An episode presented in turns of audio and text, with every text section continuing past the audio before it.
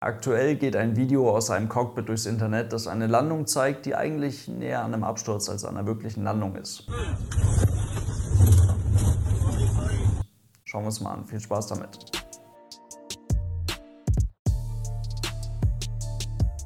Und damit hallo und ganz herzlich willkommen. Ich hoffe, es geht euch gut. Wichtigstes Learning aus der Flugschule. Jede Landung, nach der man heile nach Hause gehen kann, ist eine gute Landung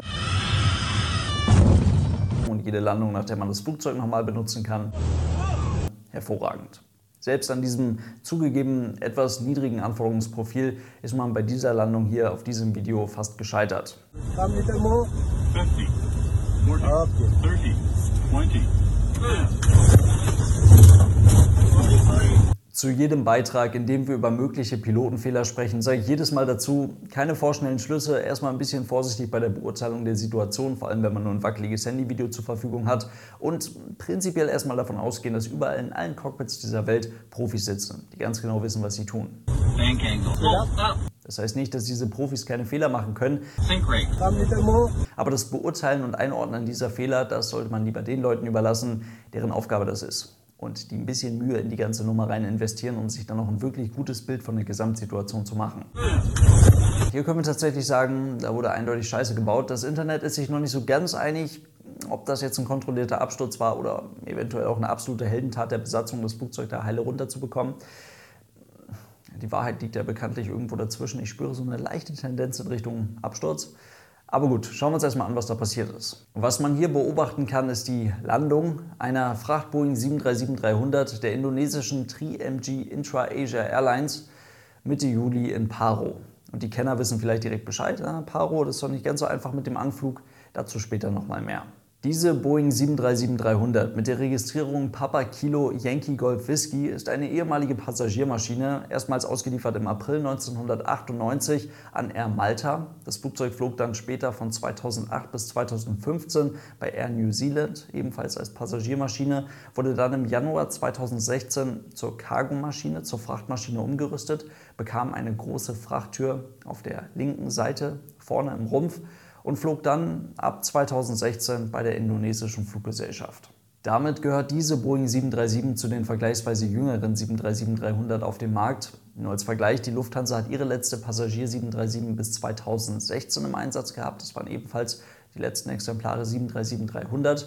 Die wurden Anfang der 90er Jahre gebaut, waren zum Zeitpunkt ihrer Auswartung teilweise etwas älter, als es diese 737-300 hier von diesem Video heute ist. Das Ding reiht sich dann bei der indonesischen Fluggesellschaft in eine reine 737-300 Frachterflotte ein, bestehend zum aktuellen Zeitpunkt aus sechs Flugzeugen, die sich unter anderem auch auf der firmeneigenen Homepage für alle möglichen Aufträge buchen lassen.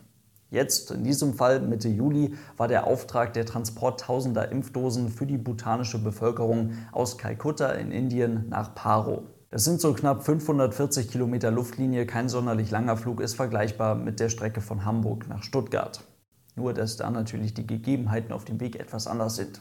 Erstmal weiter im Text. Man muss jetzt kein Experte sein, um auf dem Video zu erkennen, okay, das Flugzeug nimmt im Anflug durchaus die eine oder andere etwas ungewöhnliche Fluglage ein, aber dazu später vielleicht nochmal mehr. Wir schauen da erstmal drüber hinweg und sehen dann erst einmal, okay, das Cockpit dieser 737 ist zur Landung auf jeden Fall voll. Da sitzen mindestens drei Leute drin und was vielleicht dann auch noch auffällt, vorne rechts auf dem Sitz des Co-Piloten, auf dem Sitz des ersten Offiziers, sitzt ein Kapitän. Erkennbar ist das an den vier goldenen Streifen auf der Schulter. Und es laufen mindestens drei Kameras im Cockpit. Denn da auf dem Jumpseat, also mittig im Cockpit hinten, da filmt ja offensichtlich jemand, offensichtlich auch aus der Hand. Dann der Kapitän, der vorne rechts als aktiver Pilot im Dienst auf jeden Fall auch noch eine Kamera bzw. sein Smartphone in der Hand hält. Und dann vorne an der Windschutzscheibe ist ebenfalls noch eine GoPro bzw. irgendeine Actionkamera installiert. Und dass da zur Landung im Cockpit überhaupt Kameras laufen, das muss einen eigentlich auch erstmal gar nicht abschrecken. Denn Kameras sind tatsächlich unter bestimmten Bedingungen, ist so ein bisschen frickelig in den Regulations der EASA und auch von der FAA, also von den jeweiligen Luftfahrtbehörden, die sind tatsächlich unter bestimmten Bedingungen im Cockpit erlaubt, auch in relevanten Flugphasen. Und es gibt für eine zum Beispiel fest installierte, an der Windschutzscheibe befestigte Actioncam, so wie das jetzt in diesem Beispiel zu sehen ist, Dafür gibt es auch gute Gründe, die über Unterhaltung hinausgehen. So wird zum Beispiel auf einem Erstflug hin zu einem neuen besonderen Flughafen durchaus so gut es geht Videomaterial gesammelt, welches dann firmenintern weiteren Besatzungen zur Verfügung gestellt werden kann, sodass die sich lückenlos auf den neuen Flughafen perfekt vorbereiten können. Und das hilft ungemein, wenn man dieses Videomaterial zur Verfügung hat. Aber auf dem rechten Sitz als Pilot Monitoring in diesem Fall, also als Pilot, der nicht das Flugzeug fliegt, sondern den fliegenden Piloten bei der Steuerung des Flugzeuges unterstützt, da zur Landung ein Handy in der Hand zu haben und damit zu filmen, das ist nicht erlaubt. Das ist nicht durch die Behörden erlaubt und spätestens dann darüber auch nicht durch das Unternehmen erlaubt. Das geht halt nicht. Denn als Pilot Monitoring hat man nicht nur die Aufgabe, den fliegenden Piloten, also den Pilot Flying, bei der Steuerung des Flugzeuges zu unterstützen, sondern man ist auch so eine Art Backup. Das heißt, der Pilot Monitoring muss jederzeit in der Lage sein, die Kontrolle über das Flugzeug zu übernehmen, wenn aus welchen Gründen auch immer die sichere Flugdurchführung durch den Pilot Flying nicht mehr gewährleistet ist oder der Pilot Flying aus welchen Gründen auch immer ausfällt. In Kurzversion, so doof es klingt, wenn der Pilot Flying zum Beispiel die Landung verbockt, aus welchen Gründen auch immer nicht mehr die Kontrolle über das Flugzeug hat oder nicht mehr die Kontrolle über das Flugzeug zu haben scheint, dann muss der Pilot Monitoring, und das ist keine Option, sondern er muss dann die Kontrolle des Flugzeuges übernehmen und das Flugzeug entweder wieder sicher in die Luft bringen oder das Flugzeug sicher an den Boden bringen. Das ist dann seine Aufgabe. Dafür gibt es tatsächlich bestimmte Recovery-Techniken, die zum Beispiel im Cockpit des A320, also im Cockpit eines Fly-by-Wire gesteuerten Flugzeuges mit Sidesticks, das Drücken des roten Take-Over-Push-Buttons, also dieses roten Knopfes oben am Sidestick beinhalten, denn dadurch cancelt man den anderen quasi aus. Denn sonst könnten ja an einem Fly-by-Wire gesteuerten Flugzeug wie dem A320 beide Besatzungsmitglieder, ohne dass sie so wirklich voneinander mitbekommen, weiterhin Inputs geben, gleichzeitig Inputs geben, die dann tatsächlich im Falle des A320 im Rahmen der Inputs, die maximal durch einen Sidestick gegeben werden können, aufaddiert werden. Bei einem konventionell gesteuerten Flugzeug, wie in diesem Fall der Boeing 737-300, ist das vermeintlich etwas einfacher, da die vom Pilot Flying gegebenen Inputs am Steuerhorn ja quasi live auf der Seite des Pilot Monitorings mitgefühlt werden können und auch beobachtet werden können. Das ist hier also eher ein Vorteil im Vergleich zu der von Airbus verwendeten Steuerung. Aber ganz egal, auf welchem Flugzeugmuster man sich befindet, der Pilot Monitoring muss quasi dauerhaft dazu bereit sein, die Kontrolle über das Flugzeug zu übernehmen und innerhalb kürzester Zeit zum Pilot Flying zu werden. Und ihr habt vielleicht auch gemerkt, da wird jetzt keine Unterscheidung zwischen Kapitän und erstem Offizier gemacht, sondern zwischen Pilot Flying und Pilot Monitoring. Beide sind für den jeweils anderen das Backup. Und hier aber mit Handy in der Hand und diesen komischen, unkoordinierten Griffen zum Steuerhorn, weil dieser Kapitän, der auf diesem rechten Sitz gesessen hat, höchstens ein Störfaktor, aber sicherlich kein ernstzunehmendes und kompetentes Backup. Aber noch weit bevor es zu dieser misslungenen Landung kommt, gibt es eigentlich noch eine ganze Menge Punkte, die zur Vorbereitung einer guten Landung essentiell wichtig sind. Und diese sind zusammengefasst in den Kriterien für einen stabilisierten Anflug. Und diese Kriterien sind knallhart festgelegt und zumindest von Fluggesellschaft zu Fluggesellschaft ähnlich. Bei den meisten Fluggesellschaften wird ein 1000-Fuß-Gate gesetzt. 1000 Fuß über der Landebahnschwelle und damit bei einem ganz normalen Anflug ungefähr 5,5 Kilometer vor dem Aufsetzpunkt müssen gewisse Kriterien für einen stabilisierten Anflug erfüllt sein. Dazu gehört, das Flugzeug muss bei diesem Gate voll für die Landung konfiguriert sein. Das heißt, die Landeklappen müssen ausgefahren sein und zwar so, wie man sie für die Landung benötigt. Das Fahrwerk muss ausgefahren sein und das Flugzeug muss sich mit Anfluggeschwindigkeit plus minus einige Knoten bewegen. Dazu gehört rundherum einfach gesagt, dass das Flugzeug sich in einem stabilen und für einen Anflug passenden Flugzustand befindet. Spätestens bei 500 Fuß über der Landebahnschwelle sollte das Flugzeug dann auf Runway-Track sein. Das heißt, einfach gesagt, die Maschine sollte geradeaus auf die Landebahn zufliegen. Sind diese Kriterien nicht erfüllt, dann muss der Anflug abgebrochen werden. Dieses 1000-Fuß-Gate ist gesetzt, das steht da nicht aus Spaß und das wird in der Realität auch tatsächlich genauso eingehalten. Jetzt fragt ihr euch vielleicht, wie soll das denn in Paro möglich sein? Und tatsächlich, Paro ist da ein Sonderfall. Deswegen heißt es auch in den Kriterien für einen stabilisierten Anflug bei 500 Fuß sollte man geradeaus auf die Landebahn zufliegen.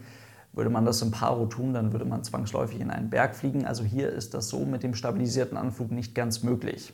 Ist es für einen Anflug nicht anders möglich, dann muss der logischerweise so geflogen werden, wie der halt geflogen werden muss, aber dann bedarf es erhöhter Aufmerksamkeit, zum Beispiel wenn es um die Schräglage des Flugzeuges, um die Bank des Flugzeuges geht. Und für GPWS-Warnings, also für laute Warnungen vor Gelände, vor dem Flugzeug, auf dem Flugweg der Maschine, Mit einem ausgesprochenen lauten Pull-up im Cockpit ist auch bei solchen Anflügen definitiv kein Platz und darauf muss mit einem abgebrochenen Anflug reagiert werden. Bank angle. Bank angle check. Bank angle. Sink rate. Slow up. Slow up. Sink rate. Sink rate. Das Verfahren für einen abgebrochenen Anflug gibt es auch in Paro. Das ist da zwar relativ umständlich und sehr lang, aber dann muss man das halt fliegen, wenn es nicht anders geht und wenn man den Anflug eben vorher verbockt hat. Der Flughafen von Paro befindet sich auf über 2200 Metern über dem Meeresspiegel, umgeben von bis zu 5500 Meter hohem Gelände. Und man sagt ja umgangssprachlich, da oben ist die Luft etwas dünner. Das bedeutet fürs Flugzeugfliegen, man muss für gleichbleibenden Auftrieb relativ zur Umgebungsluft etwas schneller fliegen als auf Meereshöhe. Und das ist für eine Landung mit einem Verkehrsflugzeug auf dem Flughafen von Paro nicht gerade förderlich. Der Flughafen hat ein Anflugverfahren, was nur unter Sichtflugbedingungen funktioniert, durch das Tal hindurch. Und es gibt eben eine Landebahn, die knapp unter 2000 Meter lang ist und nur 30 Meter breit ist. Das ist nicht kritisch für eine Boeing 737-300, aber deutlich unter Standard. Normalerweise nutzen eigentlich nur Droog Air und Bhutan Airlines diesen Flughafen für ihre kommerziellen Verbindungen. Hier auf diesem Flug konnte man ganz offensichtlich im Hintergrund hören, dass es auch durchaus immer mal wieder ein paar Anweisungen dazu gab, wie man diesen Anflug jetzt richtig zu fliegen hat. Eventuell, keine Ahnung, ob das wirklich so war, aber eventuell war das ganz offiziell ein Trainings- bzw. Ausbildungsflug, damit diese Fluggesellschaft in diesem speziellen Fall für diesen speziellen Charterauftrag diesen Flughafen auch wirklich anfliegen kann. Turn left now. Turn left, go to this uh, red hill. Go down. Go down, in. Turn more. Okay, now turn right. One turn down. right.